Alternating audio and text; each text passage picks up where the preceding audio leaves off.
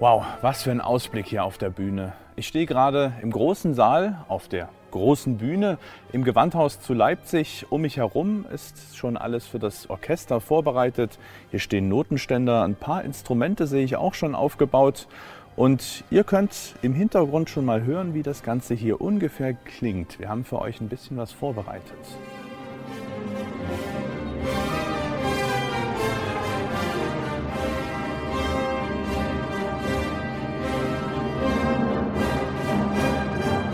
Ja, normalerweise passen hier in diesen Saal 1900 Menschen rein. Im Moment ist der noch ziemlich leer. Es ist nur ein Platz besetzt und da sitzt meine Kollegin Paula. Hallo Paula. Hi Axel. Ja, ich habe wirklich eine richtig gute Sicht von hier aus dem Zuschauerraum auf die Bühne in voller Besetzung, wie es aussieht, mit Stühlen und Instrumenten und allem.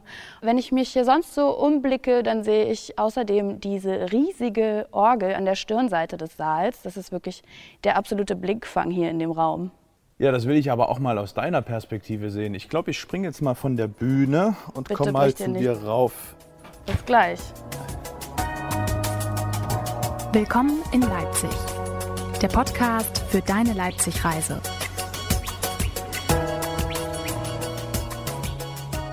Und damit nochmal ganz offiziell auch an euch herzlich willkommen. Schön, dass ihr dabei seid. Was erwartet euch heute? Wir sind hier natürlich nicht umsonst im Leipziger Gewandhaus, einem der größten und wichtigsten Musikhäuser der Stadt. Und das schon lange. Leipzig war lange die Musikstadt schlechthin, in der die wichtigsten Musikschaffenden der Geschichte gelebt und gewirkt haben. Und auch heute ist Leipzig eine der wichtigsten Musikstädte weltweit und der Grundstein dafür wurde schon im 18. Jahrhundert gelegt. Barock, Klassik und Romantik haben die Geschichte und Kultur Leipzigs nachhaltig geprägt und das hat natürlich bis heute Spuren hinterlassen. Und denen wollen wir heute hier im Gewandhaus und in den nächsten drei Folgen in ganz Leipzig nachgehen. Ja, Spuren ist tatsächlich ein sehr gutes Stichwort, denn durch Leipzig zieht sich ein fünf Kilometer langer Pfad, der die Leipziger Notenspur genannt wird. Und anhand derer kann man die wichtigsten Stationen der Musikstadt Leipzig entdecken. Darunter die Oper Leipzig, das Mendelssohn-Haus, das Bach-Museum und das Gewandhaus zu Leipzig, in dem wir ja heute gemeinsam mit euch sind. Und das sind auch die vier Häuser, die wir euch in diesem Podcast mal näher bringen wollen. Passenderweise beginnen Axel und ich diese Folge an der ersten Station der Leipziger Notenspur, eben nämlich dem Gewandhaus. Gelegen am schönen Augustusplatz, also quasi im Herzen Leipzigs. Und das Herz des Gewandhauses ist dann auch dieser wunderschöne große Saal, in dem wir uns gerade befinden. Für mich ist das gerade ein ganz toller Moment, weil ich gefühlt hunderte Male auf dem Weg zur Uni hier am Gewandhaus vorbeigelaufen bin und mich jedes Mal gefragt habe, wie es wohl von innen aussieht. Zumal ich mir als Berlinerin unter dem Namen Gewandhaus ehrlich gesagt nicht so viel vorstellen konnte. Ja, das Rätsel können wir ganz bestimmt auch gleich lösen. Dafür sollten wir uns aber erstmal in Bewegung setzen und uns mal hier im Haus umschauen, oder?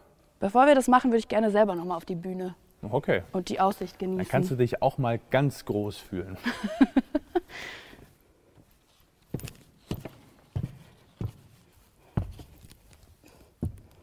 Hast du Lampenfieber? Vielleicht ein bisschen. Wenn die Lampen so auf einen gerichtet sind, dann hat man auch wirklich das Gefühl, das Adrenalin zu spüren, was hier sonst so fließt. Und als könnte man den Applaus hören, der einem hier entgegenkommt.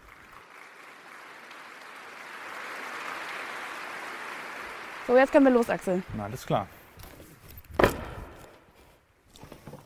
So, dann. Danke dir. Ja, also irgendwie kommen bei mir hier auch so ein bisschen Nostalgiegefühle hoch. Als gebürtiger Leipziger war ich ja nun schon ein paar Mal hier mit der Schule oder eben dann auch später zur Jugendweihe und da habe ich auch schon mal auf der großen Bühne gestanden. Ach, das war aufregend. Ja. Die Jugend, ja. Die Jugend. Ja, da sieht man mal, dass das Gewandhaus eben nicht nur für die Musik in Leipzig eine wichtige Rolle spielt, sondern das Leben allgemein hier ganz unterschiedlich prägt. Ja, das ist wirklich interessant. Es ist ein bisschen so, als hätte die Stadt und das Gewandhaus so eine Wechselwirkung. Also das Gewandhaus prägt die Stadt Leipzig seit Jahrhunderten und die Stadt Leipzig hat aber auch Einfluss aufs Gewandhaus genommen. Einer, der das vielleicht nicht schon seit Jahrhunderten miterlebt hat, aber immerhin schon seit zwei Jahrzehnten, das ist Professor Andreas Schulz. Er ist der Direktor des Gewandhauses und mit ihm treffen wir uns jetzt. Irgendwo da vorne müsste auch sein Büro sein. Ja, da hinten bestimmt. Gehen wir mal hin. Lass mal los.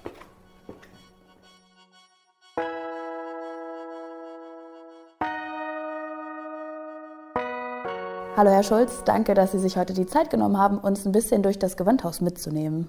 Mit großer Freude. Herzlich willkommen bei uns im Haus. Ich freue mich, Ihnen viel von dem Haus heute zeigen zu können. Als Direktor haben Sie wahrscheinlich den besten Überblick über all das, was in diesem Haus so passiert und darüber, was Besucherinnen und Besucher, gerade die Zugereisten, hier so alles entdecken können. Zuerst würde ich aber gerne etwas mehr über die Geschichte des Gewandhauses erfahren. Vielleicht erstmal ganz grundlegend, was gibt es hier im Gewandhaus denn? Also was ist das Gewandhaus im Kern? Wenn wir über die Geschichte sprechen wollen, worüber ich mich immer freue, wenn ich darüber was erzählen kann, ja, dann ist das zunächst einmal eine sehr weit gespannte Geschichte, die 1743 beginnt und natürlich bis zum heutigen Tag anhält. Aber vielleicht greife ich mal fünf besondere Daten heraus, um das ein bisschen anschaulich zu machen. Das Wichtigste ist 1743. Denn 1743 haben 16 Kaufleute die Konzertgesellschaft das große Konzert gegründet, also das Gründungsdatum des Gewandhausorchesters. Wir sind eine private Gründung, also keine höfische Gründung. Viele Orchester in Deutschland, die auch teilweise älter sind als wir, sind in der Regel immer höfische Gründungen. Das macht das Gewandhausorchester schon einmal besonders. Diese 16 Kaufleute, die also diese private Gründung vollzogen haben, haben zunächst in ihren großen Privathäusern kleine Konzerte, Hauskonzerte veranstaltet, bis man beschlossen hat, dass das nicht die Zukunft sein kann. Und so kommt das nächste Datum 1781. Denn da bezog man das erste Konzerthaus, das erste Gewandhaus. Dieses erste Gewandhaus war das, sag ich mal, Industriehaus oder Ausstellungshaus, das Haus der Tuchmacher, der Gewandmacher. Ah, daher kommt der Deshalb Name. heißt der Name Gewandhaus Orchester. Das war also der Treffpunkt der Tuchmacherkaufleute, die dort ihre Ausstellungshallen hatten, ihre Büros hatten, ihre Umschlagplätze für ihre Waren hatten. Und dort in den oberen Etagen unterm Dach baute man quasi einen besonders großen Ausstellungssaal um in einen Konzertsaal mit 500 Plätzen. Das war das erste Gewandhaus. Dieser Saal diente fast 100 Jahre. Und ein nächstes Datum ist 1840, ein besonderes für das Gewandhausorchester, weil in dem Jahr das Orchester von dem damaligen Rat der Stadt Leipzig, sage ich mal, den Auftrag bekam, als Stadtorchester an drei Spielstätten gleichzeitig zu wirken. Das ist die zweite Besonderheit des Gewandhausorchesters, also das älteste bürgerliche.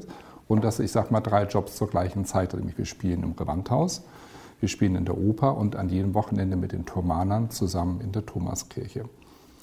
Dieses Haus war dann schnell zu klein, das erste Gewandhaus mit 500 Plätzen. Und man entschied sich dazu wiederum über privates Geld das zweite Gewandhaus zu bauen.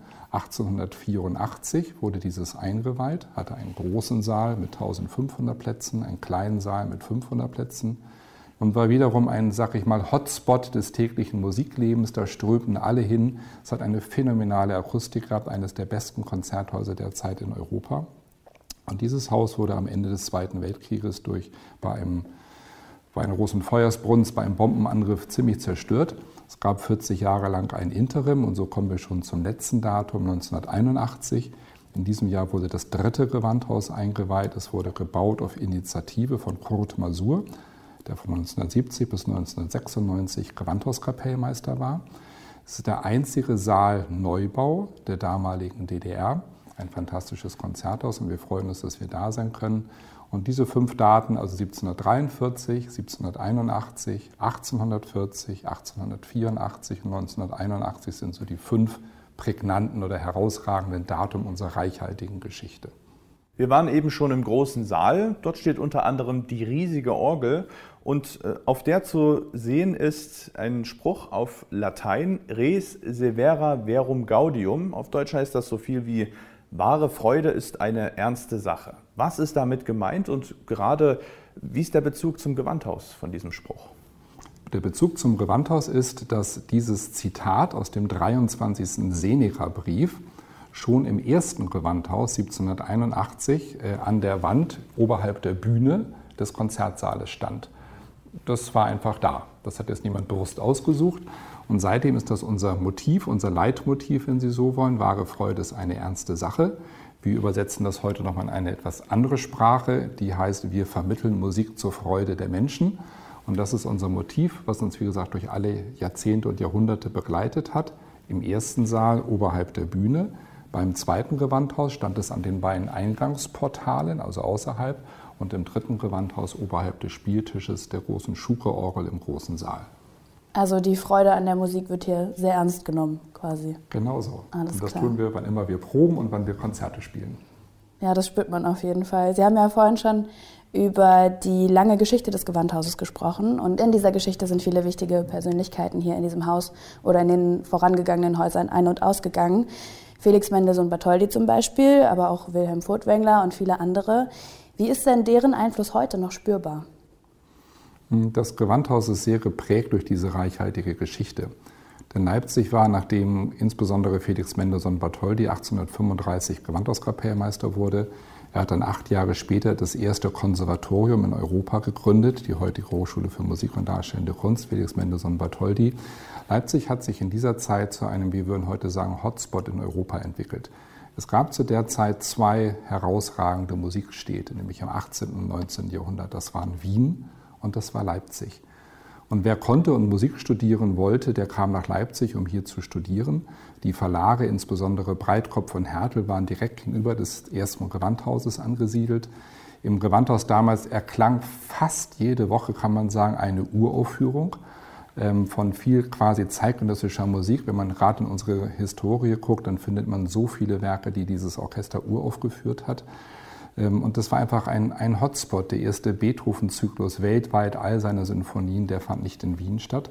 Der fand 1825, 26 in Leipzig statt.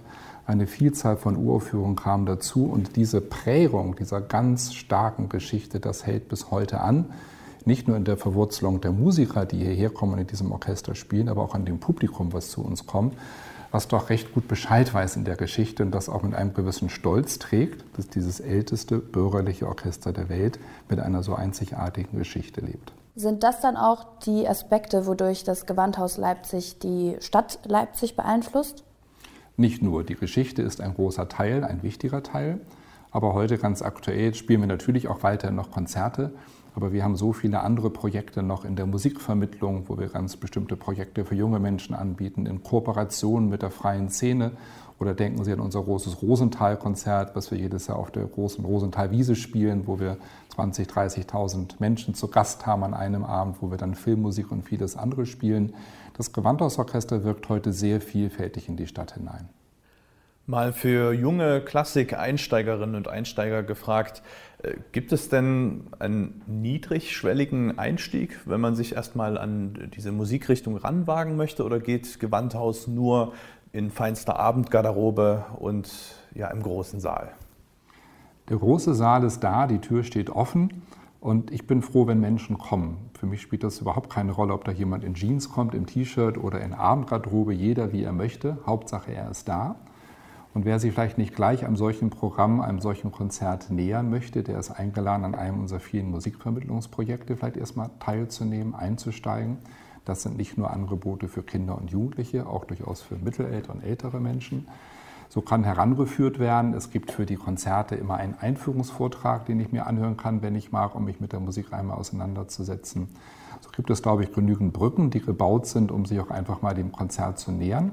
Und dann muss einfach die Musik ihr Übriges tun. Und das tut sie auch, denn die Musik nimmt die Menschen in der Regel gefangen, reißt sie emotional mit.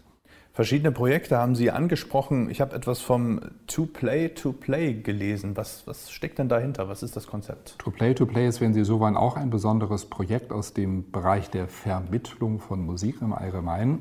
Hier kombinieren wir immer einen unserer Musiker aus dem Orchester oder ein Ensemble oder auch mit dem Gewandhaus Chor, den wir schon dabei hatten, mit einem Künstler der freien Szene. Über ein Jahr wird ein neues Werk geschaffen, also wo sich vielleicht ein, jemand aus dem Improvisationsbereich oder aus anderen Musikrichtungen trifft mit unseren klassischen Musikern. Man erarbeitet ein Werk zusammen, was dann aufgeführt wird. Das erste Projekt, was wir damals mit dem Gewandhauschor und Martin Kohlstedt hatten, ist super erfolgreich gewesen, ging sogar in Deutschland auf Tournee. Jetzt arbeitet gerade eine DJ mit einem unserer Bassklarinettisten zusammen in einem Projekt. Also dieses ganz bewusst diese Vermischung von Grenzen, das Aufweichen von Grenzen, aber in gutem Crossover. Und man kann an diesem Probenprozess teilhaben, man kann zuhören, man kann dabei sein und natürlich auch dann das Konzert, was nach einem Jahr immer als Uraufführung gespielt wird. Und das werden wir in den nächsten Jahren noch fortführen wollen. Also diese Vermengung von quasi Klassik und Unterhaltung im weitesten Sinne, das zusammenzuführen und zu zeigen, dass es auf gute Weise wunderbar funktionieren kann. Also hat hier neben der ganzen Geschichte auch äh, zeitgenössische Musik Platz? Absolut. Wir spielen da viele Uraufführungen mit Andres Nelsons aus dem klassischen Bereich, aber auch anderes. Das ist wichtig, dass wir das tun, denn ich sagte es bereits vorhin. Unsere Geschichte hat über 200 Jahre uns mehr oder weniger bald jede Woche eine Uraufführung spielen lassen. Und das wollen wir heute in einer anderen Vielgestalt weiterführen. Sie haben ja gerade schon von verschiedensten Aufführungen gesprochen. Unser Podcast richtet sich natürlich an Touristinnen und Touristen, die vielleicht nur für einen kurzen Zeitraum hier in Leipzig sind. Welche Empfehlungen haben Sie denn speziell für diese Gruppe? Denken wir in das Gewandhaus zuerst, dann macht es immer Sinn, hierher zu kommen. Natürlich im Gewandhaus nicht nur Konzerte stattfinden, hier finden ja auch Führungen statt, wie ich schon sagte, Musikvermittlungsprojekte. Aber das Haus an sich, wie es gebaut worden ist, ist, ich will mal sagen, ein Gesamtkunstwerk. Denn wir haben sehr viel äh, zeitgenössische Kunst der DDR, die hier im Hause hängt. Wir haben das riesige Deckengemälde von Sigrid Gille gleich im Hauptfoyer, was den Gesang des Lebens beschreibt. Ähm, wir haben einen wunderbaren CD-Shop, äh, den finden Sie sonst nicht in Leipzig, wo Sie ein großes Angebot haben und auch ein fantastisches Restaurant, in dem man gut essen kann. Sie können in den Shop tagsüber immer rein und können da CDs kaufen. Auch das Haus ist geöffnet. Man kann auch, auch sich für Führungen anmelden über das Internet, die hier im Haus äh, stattfinden, meist mit einer Orgelstunde noch im Nachhinein, wenn es am Sonnabend ist. Also ich glaube, wir können viele Aufenthaltsmöglichkeiten bieten. Und wenn ich das nochmal einen Bogen weiterziehe, wenn ich in Leipzig bin, in dieser Musikstadt, dann gibt es eigentlich viel zu vieles, wo man hin muss. Wenn ich mich auf weniges konzentrieren würde, dann ist es natürlich das Gewandhaus, es ist ohne Frage die Thomaskirche, wo Johann Sebastian Bach gewirkt hat, aber und insbesondere das Mendelssohn-Haus denn das ist die Wirkungsstätte unseres Gewandhauskapellmeisters Felix Mendelssohn Bartholdy. Er hat gelebt dort, er ist gestorben dort 1847. Es ist das einzige Museum, was noch heutzutage auffindbar ist in der Welt als Museum für diesen besonderen, diese besondere Musikerpersönlichkeit. Und das sind vielleicht drei Orte, die ich besuchen würde, wenn ich mich konzentrieren muss, aber nur wenig Zeit habe. Ja, das klingt doch großartig. Ja, das sind tatsächlich auch genau die Stationen, die uns dann später noch beschäftigen werden im Laufe unseres Podcasts. Insofern ganz lieben Dank für Ihre Zeit, Herr Schulz. Sehr gerne, hat mir eine große Freude gemacht. Danke für die Einblicke. Das war ja auf jeden Fall schon mal ein richtig spannender Einblick. Und was sagst du, Axel? Sehen wir uns noch ein bisschen um? Ich bin sicher, es gibt noch eine Menge zu entdecken. Ja, schon direkt hier auf dem Gang sehe ich, dass ja alles voll ist mit Kunst. Ja, das ganze Haus ist ja voll mit Kunst. Das hat ja auch Herr Schulz vorhin schon erwähnt. Und ein Kunstwerk, auf das Herr Schulz auch schon eingegangen ist und was ich vorhin beim Reingehen gesehen habe, das würde ich mir jetzt gerne noch mal aus der Nähe angucken. Folge mir. Alles klar.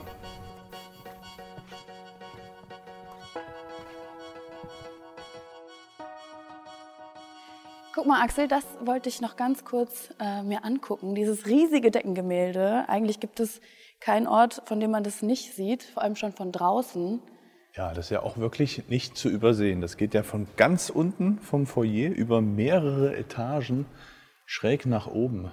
In vier Ebenen, glaube ich, erkenne ich. Ja. Aber es gibt keinen Standpunkt, von dem man das komplette Gemälde sehen kann. Ja, man muss sozusagen immer sich Etage für Etage hocharbeiten, um sich das Stück für Stück anzuschauen. Ja. Habt ihr dann eigentlich was darüber in der Schule gelernt vielleicht? also ich habe es mir schon mal angeschaut. Ich glaube, die Geschichte dazu ist ganz spannend. Eigentlich sollte das ja ursprünglich von zwei Malern gemalt werden. Aber es Eine, war dann nur einer? Es war dann nur einer, also das ist von Sieghard Gille, der hat das gemalt. Ursprünglich sollte noch ein zweiter Künstler mitmachen, Wolfgang Peuker hieß der. Und ja, eigentlich wollte der Auftraggeber, dass das alles so in einem Stil gemalt wird. Und der von Gille hat ihm eben besser gefallen. Und hat dann gesagt, okay, ja, Polka, du darfst aber trotzdem was malen, nämlich da unten, wo jetzt die Holzvertäfelung ist, da mhm. durfte der früher ein Bild hinmalen. Das hat dem Auftraggeber dann aber auch nicht gefallen. Da wurde es einfach überstrichen. Ja, und dann war es das mit seinem Kunstwerk. Er durfte aber dann später im Bachmuseum was malen. Ah. Und da dürfen wir ja dann demnächst auch noch reinschauen. Schon mal ein kleiner Teaser auf spätere Folgen. Genau. Ja, auf jeden Fall sehr interessante Geschichte und schade für Herr Polker, dass der dann gar nichts malen durfte. Aber ich kann mir vorstellen, das sind ja, ich glaube, so um die 700 Quadratmeter. Wenn das nur ein Mensch gemalt hat, das muss ja ewig gedauert haben. Ja, das waren wohl ungefähr drei Jahre vom Konzept bis zum fertigen Gemälde. Also da hat er schon einige Pinselstriche gesetzt, würde ich sagen. Ich würde gerne wissen, wie viel Farbe dafür draufgegangen ist. Ja, ich habe gerade meine Wohnung gestrichen und ich sag mal, das sind mindestens zehn Eimer. Aber so große Eimer, so 15 Liter Eimer. Ja, es ist auch einfach wahnsinnig viel zu sehen auf diesem Bild. Die Inspiration ist ein Werk von Maler gewesen, und zwar das Lied von der Erde. Mhm. Sagt dir das was? Also ich bin ja Kulturbanause und ich bin froh, dass wir hier sind, dass ich hier heute was Neues lernen kann. Also nein, sagt mir nicht so viel, glaube ich. Aber es klingt auf jeden Fall irgendwie so allumfassend und ähnlich viele Aspekte sind auch hier auf diesem Gemälde abgebildet. Ja, also ganz unten sehe ich das Orchester da muss man aber den Kopf etwas neigen von unserer Perspektive aus. Das geht noch weiter ein Stück über die ja, nächste Ebene. Und hier oben, das sieht alles nach Großstadt aus. Auf jeden Fall städtische Aspekte, viele verschiedene Leute. Man kann Tiere erkennen teilweise. Ein Schwein. ein Schwein.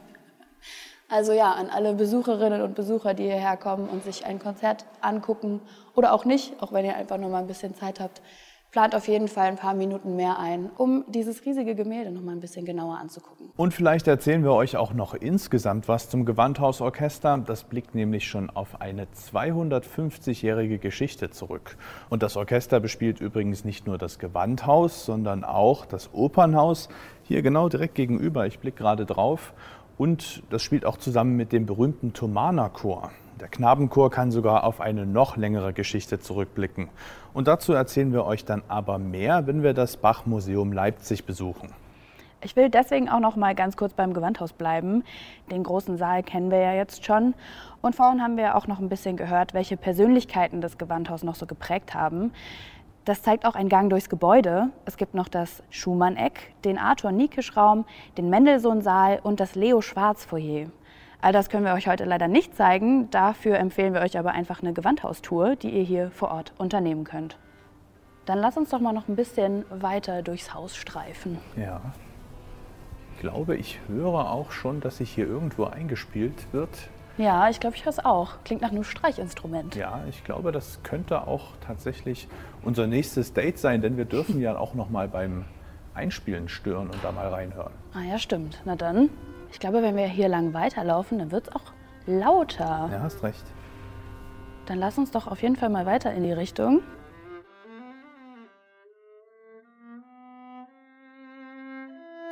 Ah, ich glaube, es kommt von hier. Ja. Da aus dem Raum hier.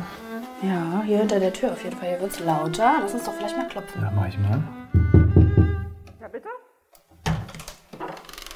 Hallo. Hallo. Hallo. Sie sind wahrscheinlich Frau Hemken. Ich bin Axel, das ist Paula. Uns wurde gesagt, dass wir Sie vielleicht mal beim Einspielen stören dürfen. Können wir Ihnen ein paar Fragen zu Ihrer Arbeit stellen? Ja, klar. Dankeschön. Gut, wir überrumpeln Sie jetzt hier vielleicht ein bisschen, aber können Sie sich für unsere Hörerinnen und Hörer vielleicht ganz kurz vorstellen und uns sagen, was für ein Instrument Sie hier spielen?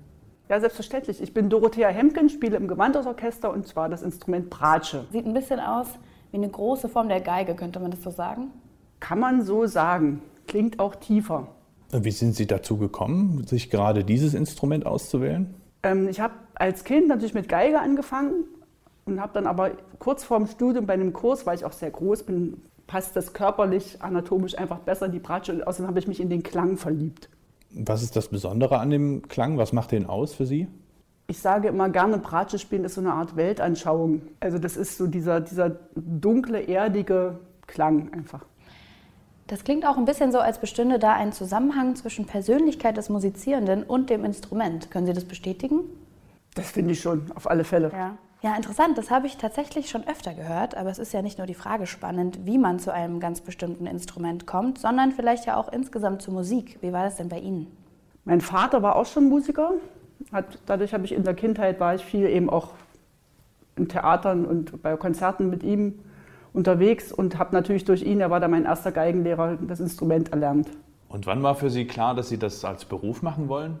Ich bin mit, mit der sechsten Klasse äh, an die Spezialschule gekommen und dann war es, also man wollte das, ich wollte das dann unbedingt auch. Und dann war der Weg zur Hochschule, gut, man musste dann noch eine Aufnahmeprüfung machen, aber dadurch, dass man schon sowieso so spezialisiert war an der Spezialschule, war das eigentlich für einen wie, wie ein vorgegebener Weg. Also man wollte das dann auch unbedingt. Und war der Weg hin zum Gewandhausorchester dann auch so wie vorgegeben? Hat sich das für Sie so angefühlt? Nein, das ist eher äh, schwieriger, weil das ist natürlich ein Weltspitzenorchester und ich habe auch tatsächlich erst im Rundfunkorchester angefangen, nicht wegen der Leistung, sondern weil hier auch keine Stelle frei war.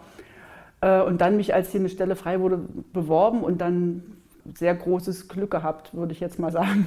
Wie läuft denn der Bewerbungsprozess eigentlich ab? Früher war das so, das ist ja schon eine Weile her, heute läuft das alles über Internet, aber früher hat man tatsächlich handschriftlich seine Bewerbung hergeschickt und dann wartete man auf die Einladung und dann läuft es in mehreren Runden ab, wo das ganze Orchester zuhört und dann entscheidet, ob man angestellt wird oder nicht. Und dann kriegt man eine Probezeit und nach der Probezeit kriegt man, wird dann nochmal abgestimmt vom ganzen Orchester und dann hat man entweder die Stelle oder eben nicht. Jetzt sind Sie ja nun schon eine Weile beim Gewandhausorchester. Was macht das denn für Sie aus? Was ist das Besondere? Das ist das einzige Orchester weltweit, was drei Spielstätten hat. Das ist das eine, dass man wirklich die Möglichkeit hat, sowohl Konzerte als auch Opern und in der Thomaskirche mit den Thomanern zusammen zu spielen. Und dann ist es natürlich der Klang dieses Orchesters, einfach dieses, dieser dunkle, samtig blaue Klang, dieser Streicherklang, der wirklich außergewöhnlich ist. Gibt es was Besonderes beim Gewandhausorchester, was die Musikausrichtung angeht? Also das Haus wurde ja von namhaften Künstlern wie Mendelssohn oder Bach maßgeblich geprägt. Haben Sie da einen persönlichen Favoriten? Also einen Favoriten habe ich nicht, aber es war immer ein Uraufführungsorchester auf alle Fälle. Also gerade wenn man an die früheren Jahre denkt. Ähm, ansonsten ist eben der, das, was wir spielen, so weit aufgefächert, das Repertoire eben durch die Konzerte und Oper und Thomaskirche. Das, also ich habe nicht wirklich einen Favoriten. Jetzt haben wir Sie hier ja gerade beim Üben überrascht. Wie kann ich mir denn Ihren Alltag vorstellen? Wie lange können Sie denn spielen, ohne dass Ihnen die Finger abfallen? ist eine schwierige Frage. Es kommt immer darauf an, wenn man noch Proben hat, also die sind früh und abends meistens die Proben, ähm, wird man jetzt nicht den ganzen Nachmittag auch noch üben. Aber ansonsten, wenn an dem Tag mal kein Dienst ist, übt man natürlich ein paar Stunden. Also Musikerin sein ist also definitiv ein Vollzeitjob. Auf alle Fälle. Ja. Es ist kein Hobby. Nee, klar, das wollte ich auch nicht unterstellen. es gibt aber Leute, die manchmal ja, so klar. Und wenn wir mal ganz gezielt auf die Musik schauen, was macht die denn für Leipzig so wichtig? Leipzig hat ja eine wahnsinnige Musikgeschichte hinter sich und es leben ja bis heute auch noch viele Komponisten hier. Es sind viele Musiker hier. Ich denke, man kann, wenn man ein Wochenende hier verbringt, tatsächlich alle drei Tage auf den Spuren von berühmten Komponisten und Musikern wandeln. Also man könnte zum Beispiel am Freitag abends ins Konzert gehen, bei uns hier im Gewandhaus. Man könnte am Sonnabend in die Kantate in der Thomaskirche gehen und die Thomaner mit uns hören und dann am Sonntag in eine Vorstellung in der Oper. Und dann würde man das Gewandhausorchester an allen drei Spielstätten erleben. Also ich finde es wirklich beeindruckend, wenn jemand sein ganzes Leben so der Musik hingibt. Aber von nichts kommt ja auch nichts. In diesem Sinne vielen Dank, Frau Hemken, dass wir Sie unterbrechen durften. Ja, vielen Dank. Ja, vielen Dank und viel Spaß beim Weiterüben. Wir ziehen noch mal ein bisschen weiter. Tschüss.